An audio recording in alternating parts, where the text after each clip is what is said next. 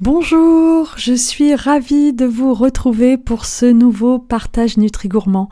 Après ces quelques semaines de pause, euh, on s'est retrouvé récemment pour euh, la session d'automne euh, de mon programme de rééquilibrage alimentaire et je suis vraiment, mais vraiment ravie des échanges qu'on a déjà eus autour des menus, des recettes. C'est top.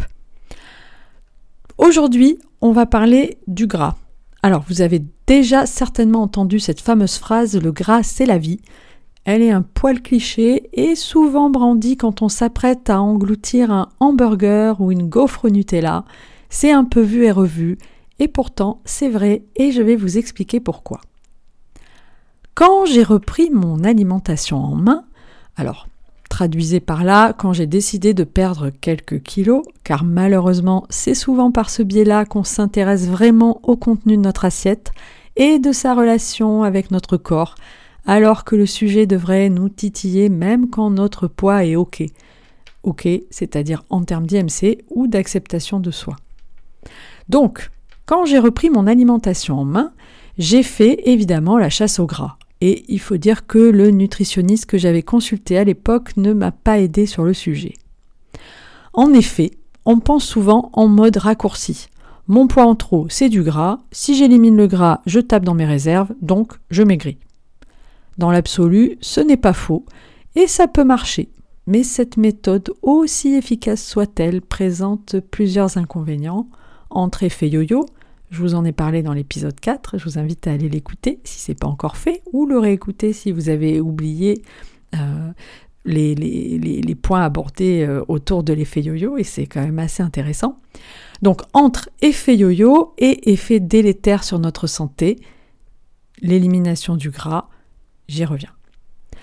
Si je vous dis le sucre, c'est du gras, non, non, je ne délire pas le sucre en excès ou consommé de façon isolée et donc entraînant des pics de glycémie est stocké dans l'organisme sous forme de graisse.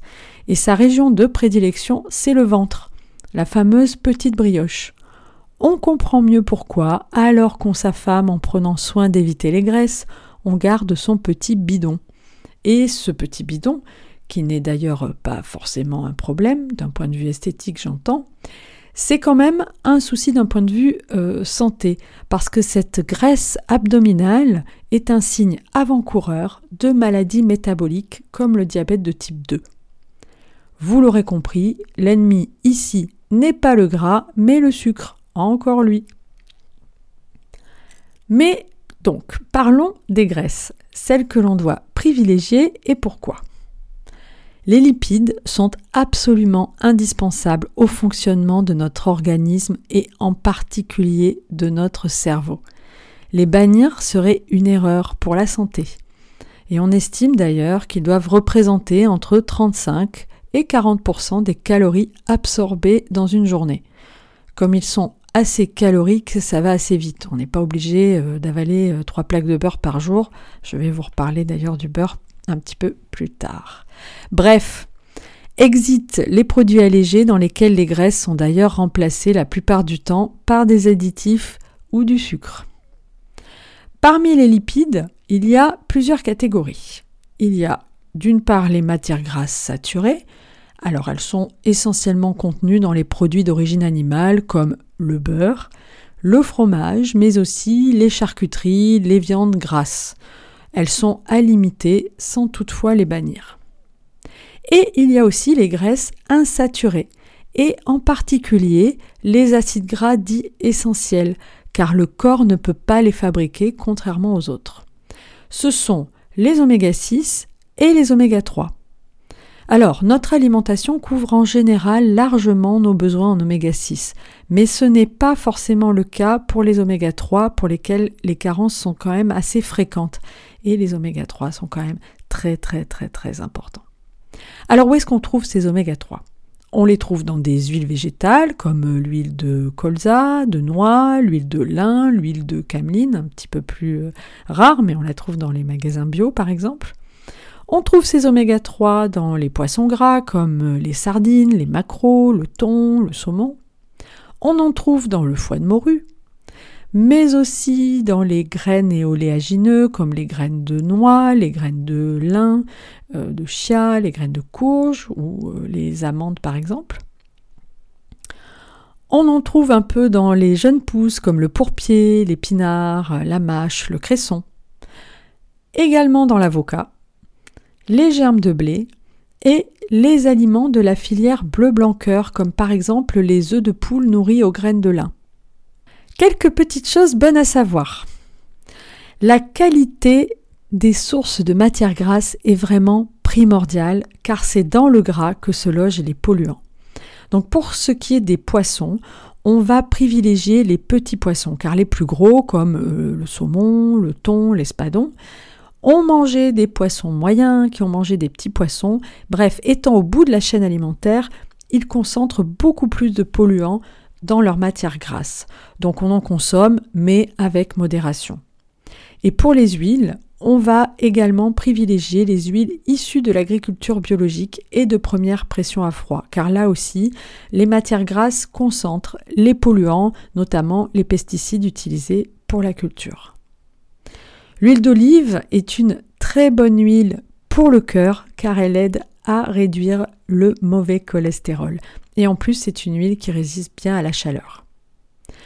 Les graines et oléagineux, eux, apportent des fibres en plus des oméga 3 et des oméga 6.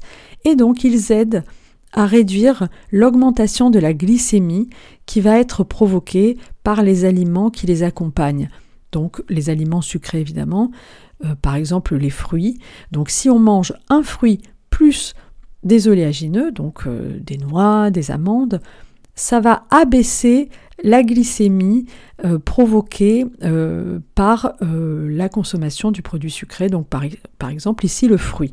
Donc c'est une vraiment bonne association et une bonne idée pour le goûter d'associer fruits et oléagineux comme donc les noix et les amandes.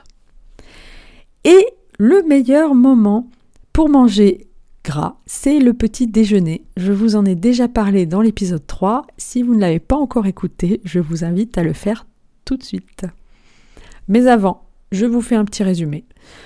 Donc, on évite les produits allégés ou transformés, comme les margarines par exemple, et on consomme des matières grasses tous les jours en quantité raisonnable. On cuisine à l'huile d'olive et on se prépare pour la semaine un petit bol de vinaigrette en variant les huiles.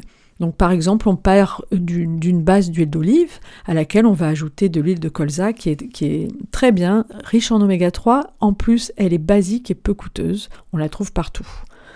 Ou bien, pour varier, on se fait huile d'olive plus huile de noix. Ça a un petit goût en plus de noix. Si on aime ça, c'est chouette.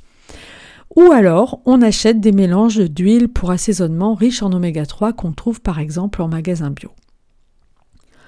On met des poissons gras au menu au moins une fois par semaine en privilégiant les plus petits qui sont moins pollués et bonus en plus ils sont moins chers comme les sardines, les maquereaux, les harengs, les anchois. Et on glisse des graines et des oléagineux dans les salades, le goûter, le petit déjeuner, vive le granola. Merci de m'avoir écouté jusqu'ici. N'hésitez pas à me poser des questions sur la communauté ou dans le groupe Facebook. Je vous souhaite une bonne journée et vous dis à bientôt pour la suite de mes partages Nutri Gourmands.